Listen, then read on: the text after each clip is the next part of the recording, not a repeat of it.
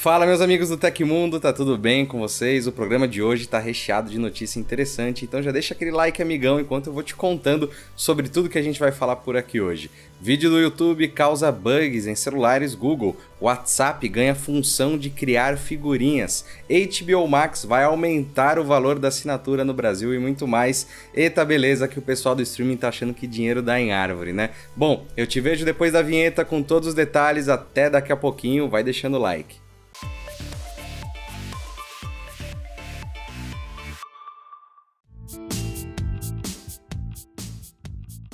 Mais de 40 anos após o seu lançamento, o filme Alien de 1979 está fazendo vítimas entre smartphones da linha Pixel ao tocar um clipe específico do thriller de Ridley Scott em 4K HDR no aplicativo do YouTube. Os smartphones Google Pixel 7, 7 Pro, 6 e 6A travam e entram em reinicialização forçada. Até o momento, a causa específica do erro ainda não foi identificada. Além disso, não há relatos se outros dispositivos, além dos smartphones topo de linha do Google, também são afetados. O clipe, aparentemente inofensivo, passou a ser utilizado como pegadinha entre amigos. Muitos aparelhos são configurados para abrir vídeos do YouTube diretamente no aplicativo e não no navegador. Por identificarem ser apenas de um trecho de filme, os usuários começam a assistir a cena no app oficial. Após alguns segundos, os smartphones smartphones congelam e reiniciam automaticamente, antes mesmo do susto que encerra a cena em questão. Alguns dos relatos ainda afirmam que os smartphones perderam temporariamente conectividade de dados e Wi-Fi após o erro.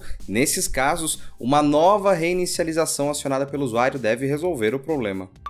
Em entrevista recente, Phil Spencer afirmou que a Microsoft estuda criar uma loja de aplicativos mobile para ecossistemas Android e iOS. O chefe do Xbox não deu muitos detalhes, mas a medida seria uma estratégia para oferecer seus jogos em dispositivos móveis. Atualmente já é possível jogar títulos da Microsoft em celulares e tablets via nuvem com o aplicativo do Game Pass, graças ao serviço Xbox Cloud Gaming. Todavia, criar uma loja própria sugere que a empresa tem planos de investir pesado em jogos mobile, com eventuais jogos nativos. Entre 2017 e 2022, o mercado de jogos mobile atingiu uma receita acumulada de 274 bilhões de dólares. Apesar de já ser considerado gigante, a estimativa é que este setor cresça ainda mais nos próximos anos. Segundo o estatista, a projeção é que a receita para este mercado alcance aproximadamente 419 bilhões de dólares até 2027. Naturalmente, a Microsoft está disposta a investir pesado para aumentar sua fatia desse bolo. Essa seria inclusive uma das razões que motivou a aquisição da Activision Blizzard, além das franquias famosas para consoles e PCs.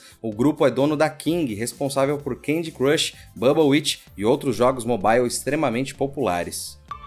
Em janeiro, a versão do WhatsApp para iOS 16 ganhou o recurso que permite arrastar e soltar imagens, vídeos e documentos de outros aplicativos para as conversas. Além de facilitar a troca de arquivos, a função agora pode ser usada para criar figurinhas. Conforme o WA Beta Info, uma recente atualização do WhatsApp para iOS trouxe novas formas de uso da funcionalidade exclusiva, entre elas a criação rápida das figurinhas a partir das imagens arrastadas para o mensageiro. Os testes do site mostram mostram que é possível arrastar uma imagem para uma conversa e depois recortar apenas o elemento desejado. Em seguida, basta enviar o recorte no chat para o WhatsApp, convertê-lo automaticamente em uma figurinha e adicioná-lo à coleção. Com a nova funcionalidade, os usuários do iOS 16 têm mais liberdade para criar os stickers sem depender de apps ou ferramentas de terceiros, bem como a função deixa todo o processo mais rápido e, obviamente, divertido. A função de criação de figurinhas já está disponível para todos todos os usuários da última versão do WhatsApp para o iOS 16, disponível na App Store. Então, a recomendação é atualizar o aplicativo para poder usar o novo recurso.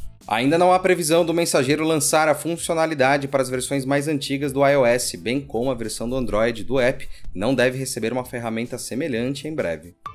E na manhã dessa terça-feira, muitos assinantes da HBO Max acordaram com um e-mail da empresa afirmando que a assinatura do streaming vai aumentar. Segundo o aviso, o novo valor do plano mensal multitelas da HBO Max será de R$ 30,90. Segundo o suporte oficial da HBO Max no Twitter, a promoção de 50%, válida para quem assinou HBO Max em seu lançamento, continuará valendo. Com a mudança, os valores cobrados pelo plano multitelas da plataforma serão os seguintes: novo valor do plano mensal sem desconto, R$ 34,90. Novo valor do plano mensal com desconto de 50%, R$ 17,45. O preço atualizado será cobrado já na próxima fatura. Vale ressaltar que a assinatura ficará mais cara do que já está sendo cobrada. Atualmente, o plano mensal multitela sai por R$ 27,90. A mudança segue o mesmo rumo do mercado, já que outras concorrentes do streaming também aumentaram o valor da mensalidade nos últimos meses, incluindo Netflix, Amazon e Disney Plus.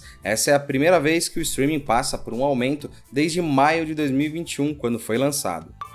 A Receita Federal divulgou as regras para a declaração do Imposto de Renda de 2023. O prazo para entrega da declaração começa em 15 de março e termina em 31 de maio de 2023. Quem entregar depois deste prazo estará sujeito a multa. Terão que apresentar a declaração neste ano todos os brasileiros que receberam rendimentos tributáveis no ano calendário de 2022, cuja soma foi superior a R$ 28.559. Além disso, quem recebeu rendimentos isentos, não tributáveis ou tributados exclusivamente na fonte, cuja soma foi superior a 40 mil reais, também terá que declarar. Dentre as novidades para 2023, os contribuintes que optarem pelo modelo de declaração pré-preenchido ou que optem por receber a restituição por Pix terão prioridade na hora de receber a restituição. Os contribuintes poderão declarar o imposto a partir do computador por meio do PGD IRPF 2023 e mediante acesso ao serviço Meu Imposto de Renda, disponível no Centro Virtual de Atendimento, e dispositivos móveis, tablets e smartphones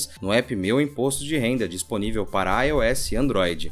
A Receita informou ainda as datas dos lotes de restituição e acompanha agora os lotes de restituição. Primeiro lote, 31 de maio, segundo, 30 de junho, terceiro, 31 de julho, quarto, 31 de agosto e o quinto e último lote, 29 de setembro.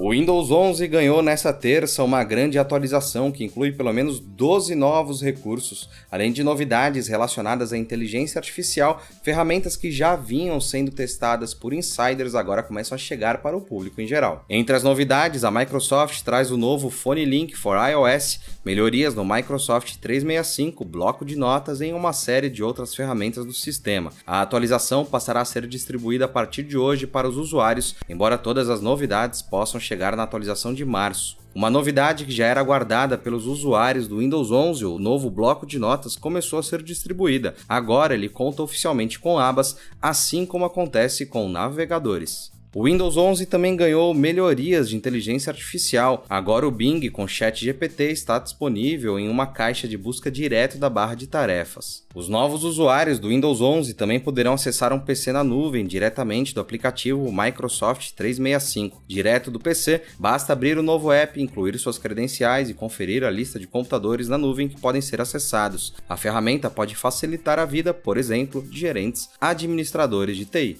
São muitas novas funções e se a gente ficar aqui descrevendo cada uma delas, esse programa vai virar um documentário. Então, se você quiser todos os detalhes, é só clicar no link do Tecmundo aí embaixo. E aconteceu na história da tecnologia. No dia 28 de fevereiro de 1954, os primeiros aparelhos de televisão em cores com o padrão NTSC são colocados à venda para o público em geral. NTSC é o padrão usado na maior parte da América do Norte e do Sul, no Japão e alguns outros lugares do mundo. E se você gostou do nosso programa, pode ajudar muito a gente mandando um valeu demais aí embaixo. Se não puder mandar um valeu demais, manda o like, amigão, que tá tudo certo. Todos os links estão no comentário e descrição. E essas foram as notícias do Hoje no Tecmundo dessa terça-feira. Lembrando que o nosso programa vai ao ar de segunda a sexta, sempre no fim do dia. Aqui quem fala é o Felipe Paião e amanhã tem mais. Você pode me encontrar no Twitter pela Felipe Paião. Espero que vocês continuem se cuidando. Um abração e tchau, tchau.